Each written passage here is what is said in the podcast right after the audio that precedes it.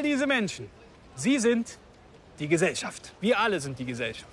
Zumindest ein Teil davon. Aber es soll auch andere Gesellschaften geben. Man spricht von den sogenannten Parallelgesellschaften. Politiker und Politikerinnen, die warnen gerne auch vor den Parallelgesellschaften, wenn sie zum Beispiel über Familienclans sprechen in Berlin, die die eigentliche Macht im Staat sein sollen. Oder Thema Integration. Wenn die anscheinend mal wieder nicht klappt, dann redet man von einer Parallelgesellschaft. Die Frage ist aber, gibt es die denn wirklich? Wenn ja, wie viele?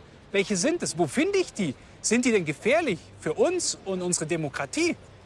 Ich mache mich jetzt auf die Suche hier bei Respekt. Ich bin auf der Suche nach einer Parallelgesellschaft. Wo könnte ich denn in München eine finden? Bahnhof, Hasenbergel. Welche Ge Parallelgesellschaft finde ich da? Müssen Sie sich selber umschauen. Okay. Welche Arten von Parallelgesellschaften gibt es denn Ihrer Meinung nach? Ja, es gibt politische, es gibt ähm, ja, finanzielle, ganz sicherlich. Okay, arm, reich? Ja, das auf alle Fälle. Dann kommt, glaube ich, noch dazu auch kulturell Bildung. Reichsbürger oder ich sage jetzt mal, man, klar, man hört in den Nachrichten ja immer wieder von politischen Gesinnungen, die sich sehr weit auf der einen oder anderen Seite Ja. bewegen. Parallelgesellschaften mag schon im Einzelnen geben. Ich sage jetzt einmal, es gibt viele Muslime, die sich ein bisschen zurückziehen, die sich nicht so gerne integrieren. Ja. Die bilden, wenn ich jetzt am Hauptbahnhof aufgehe, zum Beispiel, da sehe ich schon eine Parallelgesellschaft. Okay. Als ich die Leute gefragt habe, da hieß es, ich soll mal im Bahnhofsviertel von München nachschauen, ob es da eine Parallelgesellschaft gibt. Und für alle, die nicht von hier sind, ja, das ist direkt in der Nähe vom Hauptbahnhof, der ist 500 Meter da hinten. Aber ich mag dieses Viertel total. Ja, es ist multikulturell, es gibt viele Menschen mit äh, Migrationsvordergrund und Hintergrund, äh, aber es ist ein total lebendiges, tolles Viertel. Und ist so ein bisschen vielleicht auch äh, ein Vorurteil, dass man hier nach einer Parallelgesellschaft suchen soll oder ein Klischee. Aber ich probier's. Dazu treffe ich einen Mann, der sich hier im Bahnhofsviertel gut auskennt.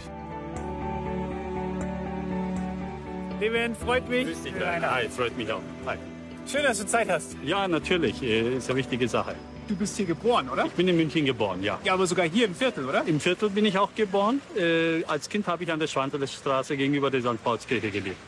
Bin auch dort zur Schule gegangen und alles. Äh, die Grundschule dort, alles hier. Das heißt, du kennst dich aus. Ja, Dann zeig mir mal was. geh mal.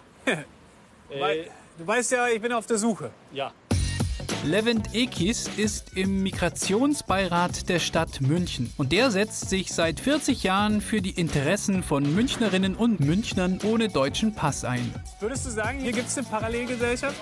Ähm, der Bahnhofsviertel ist das Offensichtliche in München. Schon, ne? Äh, Ja. Natürlich. Äh, es gibt natürlich Parallelgesellschaften. Hier ist halt die hiesige Gesellschaft äh, nicht vorhanden. Und äh, für mich ist Parallelgesellschaft, wenn ein Kulturkreis, ein Glaubenskreis ähm, abgeschottet von der hiesigen Gesellschaft äh, ihr Eigenleben führt. Aber es ist doch eigentlich ganz äh, multikulturell hier, oder? Also es ist multikulturell.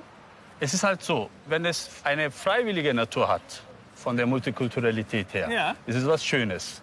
Äh, aber wenn äh, die Leute durch Zwang äh, in diese äh, Multikulturalität gedrängt werden, ich, also in die Parallelgesellschaft, äh, dann ist es was Schlechtes. Und äh, es ist zum Teil so, dass die Leute hier auch in diese Gesellschaft gedrängt werden.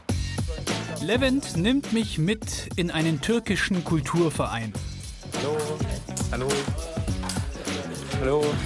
Ab wann wird eine Subkultur oder ein Milieu zu einer Parallelgesellschaft für dich? Ähm, wenn diese Gruppe ähm, nicht akzeptiert wird, wenn die anfangen, nur noch zu ihren eigenen Ärzten zu gehen, zu ihren eigenen Apothekern, zu ihren eigenen Stellen, wenn sie nicht mehr Interesse haben, Deutsch zu lernen, ähm, wenn sie nicht mehr hier ihre Zukunft sehen, dann wird es zu einer Parallelgesellschaft. Meinst du, so eine Parallelgesellschaft ist eine Gefahr für, die, für den Rest der Gesellschaft? Es ist eine Gefahr für die Allgemeinheit, weil äh, in dem Moment, wo man das zulässt, äh, hat man ein demokratisches Problem, weil diese Leute, ähm, diese Personen mit der Demokratie sich nicht mehr identifizieren können. Schwierige Sache. Gibt es eine Lösung? Lösung gibt's. Man muss ernstzunehmende Gespräche führen. Man muss fordern, aber auch fördern. Wenn man äh, nur kritisiert und seine eigene Schuld bei der ganzen Sache nicht sieht, ich rede jetzt von den deutschen Behörden, dann ist halt so, äh, dass man nichts erreicht, sondern eher das auch noch verstärkt. Levent ist sich sicher, wenn Menschen mit Migrationshintergrund diskriminiert werden, schotten sie sich ab und bilden Parallelgesellschaften. Sehen andere das auch so? Ich bin mit einem Fußballverein verabredet, dem FC Anadolu Bayer. Den äh, Vorgängerverein haben vor über 30 Jahren türkische Münchner gegründet. Sind die Jungs hier der gleichen Meinung wie Levent? Es wird ja oft auch gesprochen, dass, dass Migranten sozusagen, wenn sie sich äh, nicht integrieren, in einer Parallelgesellschaft leben würden. Habt ihr das Gefühl, dass das, dass das vorkommt, dass es sowas gibt? Wird, glaube ich, oft so dargestellt. Ob es sie wirklich gibt, ich glaube es nicht. Also die Migranten, die sind ja so eingelebt hier. Die sind auch teilweise, viele sind hier geboren. Klar. Also davon aus, das ist, sieht man auch dann beim Sport, überall sieht man das auch beim Arbeitsplätze und so, das sind ja alles integriert. Also auch vom Sprache hier und so. Das, da denke ich, also, da sehe ich also nicht, dass da irgendwas da Probleme gibt. Vielleicht auch eine andere Generation. Vielleicht die erste Generation. Die haben, sich, genau. die haben sich nicht getraut, sag ich mal, nach außen zu gehen. Aber für mich ist, sind die keine Parallelgesellschaft. Weil die haben ja keine Gruppe gebildet, sondern die haben sich halt nicht getraut, nach Auch außen wegen zu gehen. So. Wegen Sprachprobleme, wie er sagt. Die waren ja hier nur zum Arbeiten, aber dann sind halt die Kinder geboren, dann konnten sie nicht. Aber dass da Parallelgesellschaft gibt, glaube ich nicht. Ich dachte, es ist ja ein, ein, ein türkischer Fußballverein. Das heißt türkische Verein, das hat ja nur türkische Name. Es gab so viele Mannschaften, die gesagt haben, ja, ihr seid doch ein Türkenverein, warum seid ihr, warum habt ihr Farbige da, warum seid ihr Albaner, Bosnier, warum seid ihr nicht nur Türken? Und dann denkt man sich auch nur Fragezeichen. Ob der jetzt Afrikaner ist, Deutscher, blond, schwarz, egal was. Ich finde nur die Anerkennung und Respekt gegenüber und das Miteinander, das ist das Wichtige. Vor allem, das sollte eigentlich Sport und Fußball verbinden. Die Jungs glauben also nicht an eine Parallelgesellschaft von Migranten. Levent war vorhin anderer Meinung. Vielleicht ist das eine Frage der Definition? Der Begriff Parallelgesellschaft stammt aus den 1990er Jahren. Von Parallelgesellschaften wird meist dann gesprochen, wenn in Deutschland lebende Migrantinnen dafür kritisiert werden, dass sie sich angeblich nicht anpassen würden an die Mehrheitsgesellschaft. Aber was macht eine Parallelgesellschaft aus? Wissenschaftlerinnen nennen folgende vier Punkte, die eine Gruppe von Menschen zu einer echten Parallelgesellschaft machen. Erstens, die Gruppe besteht aus Menschen derselben Ethnie und derselben Kultur. Die Gruppe ist also mehr oder weniger homogen. Zweitens, die Gruppe schottet sich im Alltag von der Mehrheitsgesellschaft ab, lebt und arbeitet in eigenen Stadtvierteln oder Regionen ohne viel Kontakt nach außen. Drittens, die Gruppe teilt nicht die Regeln der Mehrheitsgesellschaft, lehnt beispielsweise den Rechtsstaat ab oder andere Grundpfeiler der Demokratie, wie etwa die Gleichberechtigung von Mann und Frau. Viertens, die Gruppe schafft sich eigene Institutionen, die die Institutionen der Mehrheitsgesellschaft ersetzen sollen, zum Beispiel eigene Gerichte, eigene Steuer- und Finanzbehörden, eine eigene Polizei. Heute wird der Begriff Parallelgesellschaft meist im Zusammenhang mit muslimischen Einwanderinnen benutzt, die sich angeblich einer Integration verweigern. Er wird aber auch für Deutsche verwendet, die den Staat ablehnen, sich eigene Pässe ausstellen und keine Steuern zahlen wollen. Ob Parallelgesellschaft für diese Gruppen die richtige Bezeichnung ist, ist umstritten. Was klar ist, für eine Demokratie kann eine abgeschottete Parallelgesellschaft mit eigenen antidemokratischen Institutionen sehr gefährlich werden. Also, Parallelgesellschaften sind, eine, sind Gruppen, die sich abschotten und sich nicht an die Regeln der Mehrheitsgesellschaft und Demokratie halten und eigene äh, Gesetze und Institutionen anstreben. Da muss ich als allererstes an die Reichsbürger denken. Aber auf der Straße erkennt man die ja meistens nicht. Also ich zumindest nicht. Deswegen muss ich mal ein bisschen recherchieren, was man da so alles findet. Also es gibt viele, viele verschiedene Staaten. Hier, Freistaat Preußen. Dann gibt es hier Volksstaat Bayern. So, hier gibt es noch eine Seite. Da sind bestimmt 40, 45 solcher komischen Staatsgründungen. Und manche haben auch wirklich so eigene Institutionen. Ne? Da gibt es äh, eine eigene Rentenversicherung, eine Reichsbank. Ich habe noch eine Sache gefunden. Und zwar Volksstaat Bayern. Das ist nicht weit weg hier von München. Und da gibt es eine Postadresse, eine Poststelle zu Landshamen. Da fahre ich jetzt einfach mal hin. Vorher noch ein paar Infos über Reichsbürger. Worauf lasse ich mich da eigentlich ein?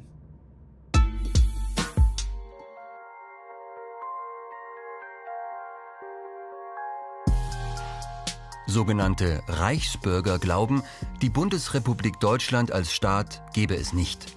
Deshalb lehnen sie auch unser Rechtssystem, das Grundgesetz, die Polizei und häufig auch alle Verwaltungsstellen, also zum Beispiel das Finanzamt, ab. Sogenannte Reichsbürger behaupten, das Deutsche Reich, meist in den Grenzen von 1937, existiere noch immer. Daher nennen sie sich Reichsbürger. Viele stellen sich eigene Pässe aus, erfinden Währungen und versuchen, eigene Gerichte zu etablieren. Oft erkennen sie amtliche Entscheidungen nicht an, zum Beispiel Gerichtsurteile, und weigern sich, Steuern zu zahlen. Einige Reichsbürgerinnen werden gewalttätig und attackieren Verwaltungsbeamtinnen oder Polizistinnen. Eine weitere Gruppe, sogenannte Selbstverwalter. Sie erklären ihren Austritt aus der BRD. Ihr Haus oder ihre Wohnung definieren Selbstverwalterinnen wie auch einige Reichsbürgerinnen als eigenes Staatsgebiet. Auch Selbstverwalterinnen neigen nicht selten zur Gewalt. Laut einer deutschlandweiten Erhebung von 2019 gehören 19.000 Personen zur Szene der Reichsbürger und Selbstverwalter. 950 davon zählen eindeutig zur rechtsextremen Szene. 490 besitzen legal Waffen Selbstverwalterinnen und Reichsbürgerinnen werden inzwischen vom Verfassungsschutz beobachtet. Nicht wenige gelten als gewaltbereit und gefährlich. Gerade mal 30 Minuten später komme ich auch schon bei den Reichsbürgern vom sogenannten Volksstaat Bayern an. So. Also, wir sind jetzt da. Da vorne ist äh, das Haus. Ihr bleibt jetzt mit der Kamera erstmal hier. Und ich gehe vor, versuche mit denen zu quatschen, weil wir sind jetzt nicht angemeldet. Und äh, der Bayerische Verfassungsschutz schätzt zumindest Teile von diesen Reichsbürgern als äh, gewaltbereit ein. Und da wollen wir jetzt mal nicht auf Risiko gehen.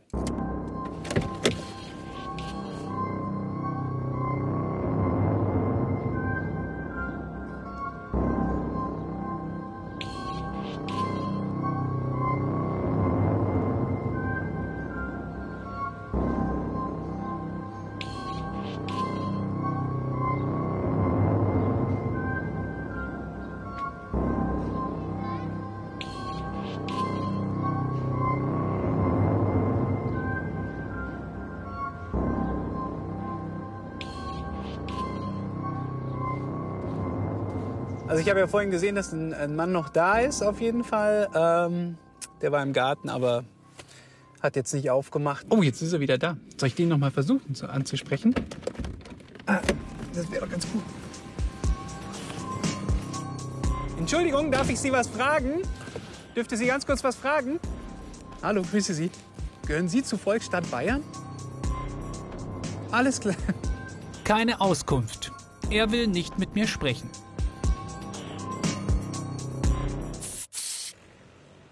Mein Kollege Sebastian Meinberg von Puls war da erfolgreicher, aber er hatte auch einen Termin. Beim Reichskanzler der sogenannten Exilregierung Deutsches Reich höchstpersönlich. Ein wunderschönen Herr Schittke, guten Tag. Sie machen mir gleich selbst die Tür auf. Sebastian Meinberg.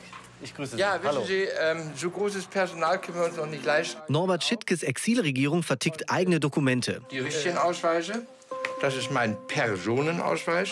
Das ist ein echtes Teil und was Sie hier in der Tasche tragen, ist eine Urkundenfälschung. Es ist kein souveräner Staat aus Ihrer Sicht, weil Nein, nicht aus meiner Sicht, es ist so. Jetzt kommt ein falsches Wort, wette ich jetzt schon. das Finanzamt Gibt es nicht. BRD. Gibt es auch nicht. Ja, das Deutsche Reich gab es dann ja nicht mehr. Quatsch!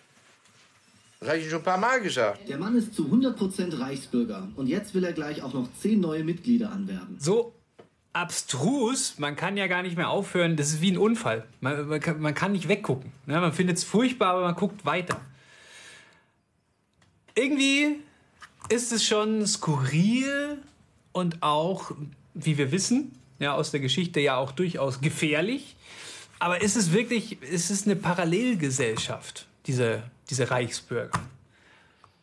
Und weil ich es nicht weiß, habe ich jetzt ein Skype-Interview gleich mit äh, Benjamin Winkler.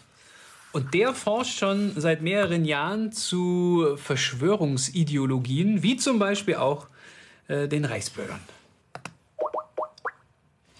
Hallo, liebe Grüße nach Leipzig. Hallo. Hallo, hier ist München. Es geht ja um ein wichtiges Thema, die Reichsbürger. Es gibt ja nicht eine große Gruppe, die zusammenhängt.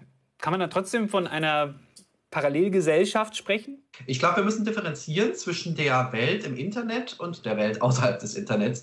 Denn wenn Sie ins Internet gehen, haben Sie diese äh, vollendete Parallelgesellschaft im Grunde geschaffen. Aber nicht alle tun jetzt den Schritt aus dem Internet heraus und kappen alle Verbindungen und so weiter zur normalen Welt äh, außerhalb des Internets. Ne? Also das, deswegen würde ich schon diese Differenzierung sehen. Parallelgesellschaft, Internet ja, Parallelgesellschaft außerhalb des Internets nur in Ansätzen. Auf dem Weg dorthin. Auf dem Weg dorthin ist, denke ich, ein guter Begriff, weil es radikalisiert sich natürlich, das nehmen wir schon wahr. Aber hm, ist es, ist es eine, eine Gefahr für unsere Demokratie? Wir sprechen immer von 24.000, 25.000 Personenpotenzial im Rechtsextremismus. Und jetzt kommen auf einmal noch 19.000 Personen mit dazu äh, auf der Seite der Reichsbürger. Da kann man schon sehen, das sind also ganz viele Leute, die an zentrale Verfassungsgrundsätze unserer Bundesrepublik nicht glauben, äh, die der Verfassungsschutz, die Sicherheitsorgane lange Zeit gar nicht beachtet hat. Und äh, insofern würde ich schon sagen, ist das eine Gefahr, weil eines der gemeinsamen Ideologiemerkmale ja ist, die Bundesrepublik Deutschland eben nicht anzuerkennen. Und äh, das geht eben so weit, äh, dass man sagt, die Organe der Bundesrepublik Deutschland sind Feinde. Ja? Und äh, was macht man mit Feinden? Ne? Also im, im harmlosesten Fall vielleicht schreibt man Drohbriefe, aber im schlimmsten Fall geht man zum offenen Angriff über. Gibt es da eine Schnittmenge? Also Sie hatten es vorhin schon ein bisschen angesprochen mit Rechtsextrem. Diese ganze Annahme, die Bundesrepublik Deutschland sei kein Staat und äh, sie sei nicht äh, legal entstanden und so weiter, das ist, eine, äh, ist im Prinzip eine Verschwörungstheorie, die sozusagen nach 45, nach 1945 von den Rechtsextremen, die eben noch über, übrig geblieben sind, etabliert wurde. Und äh, dieses Urdenken, sage ich mal, ist ja auch eine der Gründungsmythen der Reichsbürger. Und die Ideologie hat ihre Ursprünge ganz klar auch im Rechtsextremismus. Vielen Dank, Herr Winkler. Grüße nach Leipzig. Also, man kann schon sagen, die Reichsbürger sind so eine Art Parallelgesellschaft oder zumindest auf dem Weg dorthin. Aber dadurch, dass sie nicht so miteinander vernetzt sind und nicht alle zusammenhängen, ist es jetzt Definitionssache, ob das eine Parallelgesellschaft schon ist oder eben nicht. Aber ich glaube, es gibt noch andere Parallelgesellschaften. Und ich muss mal ein bisschen raus hier.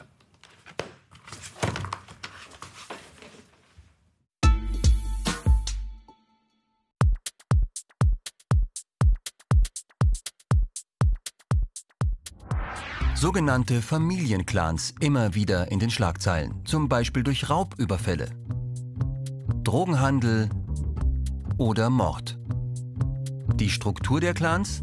Eine klar geregelte Hierarchie, also Herrschaftsordnung. Männliche Familienmitglieder dominieren meist. Kriminelles Handeln und Gewaltbereitschaft prägt auch junge Familienmitglieder schon früh. Die Zahlen. Zum Beispiel in Nordrhein-Westfalen 2016 bis 2018, in drei Jahren also. Mehr als 14.000 Straftaten durch Clankriminalität. Die ist also ein echtes Problem. Aber sind Familienclans wirklich Parallelgesellschaften? Nein. Sie wollen in der Regel keine eigenen Institutionen als Ersatz für den Staat. Kriminelle Clans sind einzelne Netzwerke, die Straftaten verüben. Fachleute sprechen deshalb von organisierter Kriminalität. Meist sind es Ideologien, also Weltanschauungen, die Menschen dazu bringen, aus der Mehrheitsgesellschaft auszusteigen. Ein meist harmloses Beispiel Ökodörfer. Die Menschen hier versuchen oft weitgehend autark zu leben, sich selbst zu versorgen. Viele wenden sich von gängigen Lebenskonzepten ab. Sie leben als sogenannte Aussteiger.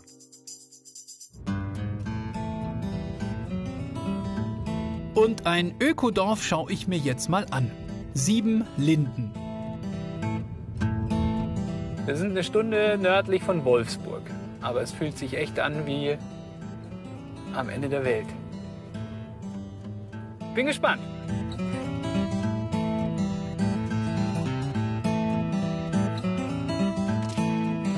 Eva? Ja, hallo. Ja, herzlich willkommen in Siebenlinden. Schön, dass Wow. du da bist. Schön ist hier.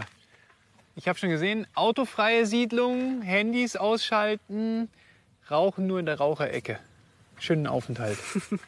Trotz dieser ganzen Vorschriften. Ja. Oder vielleicht deswegen. Aber wir machen auf jeden Fall Lebensqualität. Dann mache ich auch mal mein Handy auf, auf Flugmodus. Ist okay, Flugmodus oder? ist okay, ja. Zack. Kannst du mir ein bisschen was zeigen? Natürlich. Eva Stützel ist eine der Gründerinnen des Ökodorfs und lebt mit Familie seit rund 20 Jahren hier. Wir gehen erstmal frühstücken. Eine von drei Mahlzeiten am Tag, die die Leute solidarisch finanzieren. Gemeinschaft ist hier wichtig. Ist ja ganz interessant, dass es hier sowas wie ähm, gemeinschaftliche Mahlzeiten gibt. Wie wichtig ist denn es, dass man zum Essen hier zusammenkommt? Also ich glaube, es prägt unsere Gemeinschaft, aber es ist ja nie so, dass alle hier zum Essen sind. Also jetzt beim Frühstück, siehst du ja, sind es nicht viele, Mhm. aber bei den Hauptmahlzeiten mittags und abends sind schon mehr, aber nie alle. Also und es, wir haben ja alle, die wir in den Häusern wohnen, auch unsere eigenen Küchen. Das heißt, man kann das Gemeinschaftsangebot äh, annehmen, kann aber auch, wenn man möchte, für sich sein. Genau.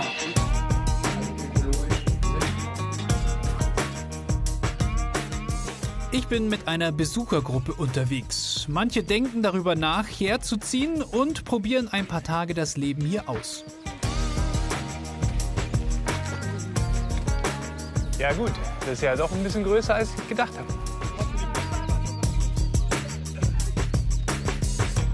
Rachel zum Beispiel war schon öfter da und kann sich vorstellen, hier zu leben. Welche Aspekte von, von dem Leben hier würden dich besonders reizen?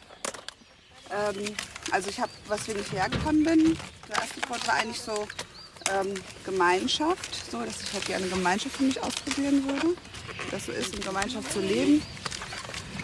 Und ähm, das andere ist natürlich der, der Nachhaltigkeitsaspekt. Und ich finde es halt mega geil, wie komfortabel die Leute hier wohnen und ihren Fußabdruck aber trotzdem so gering halten können. Ja. Okay. Der ökologische Fußabdruck ist auch deshalb so klein, weil drei Viertel vom Obst und Gemüse aus dem dorfeigenen Garten kommt.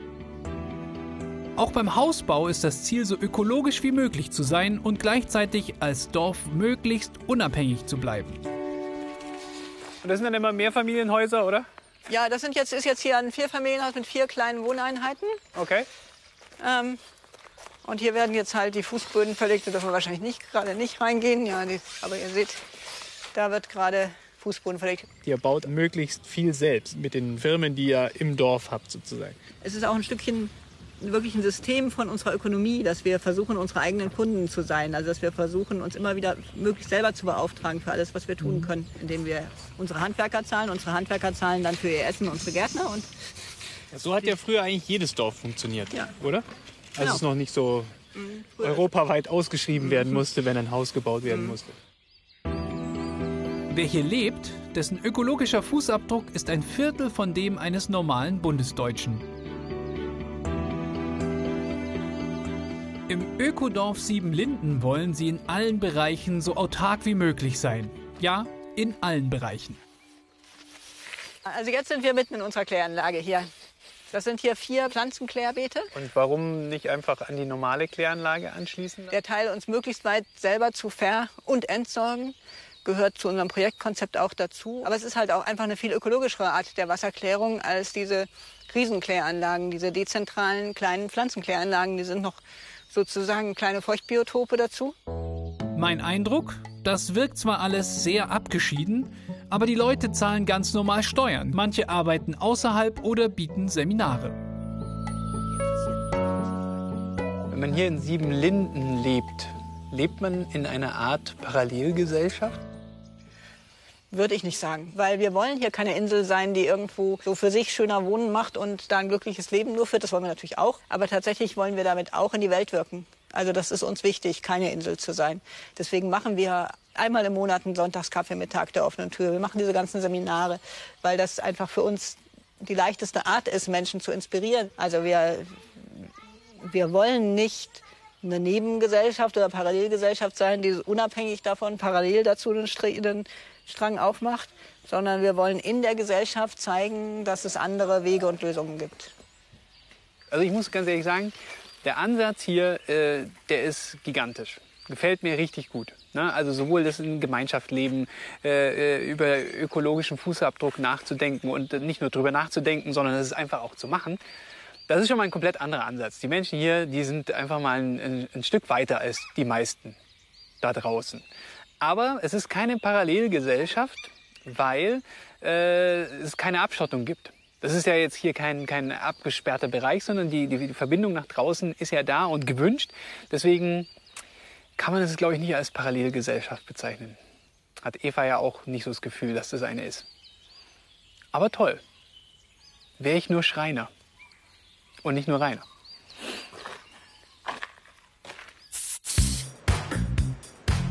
Zurück in München. Auf der Suche nach Parallelgesellschaften habe ich auch das Bundeskriminalamt, den Verfassungsschutz und das Innenministerium angefragt. Alle drei sagen, Parallelgesellschaften in Deutschland sehen sie nicht. Außerdem sei das eine soziologische Bezeichnung. Vielleicht ist das einfach ein politischer Kampfbegriff. Also, das war nicht so einfach, Parallelgesellschaften zu finden und da irgendwie einzutauchen. Hängt auch ein bisschen davon ab, äh, was man überhaupt als Parallelgesellschaft definiert und was nicht. Prinzipiell kann man sagen, nehmen wir mal das Ökodorf, das ist ja mal eine ganz gute Idee. Kann man ja mal ausprobieren, vielleicht bringt es am Ende des Tages unsere Gesellschaft sogar irgendwie weiter. Muss ja nicht unbedingt schlecht sein. Aber andererseits, das Ganze darf natürlich nicht kriminell sein und man muss sich natürlich ans Grundgesetz halten, weil ansonsten kann man das auf gar keinen Fall tolerieren. Auch in unserer pluralistischen Demokratie. Immer miteinander reden mit Respekt.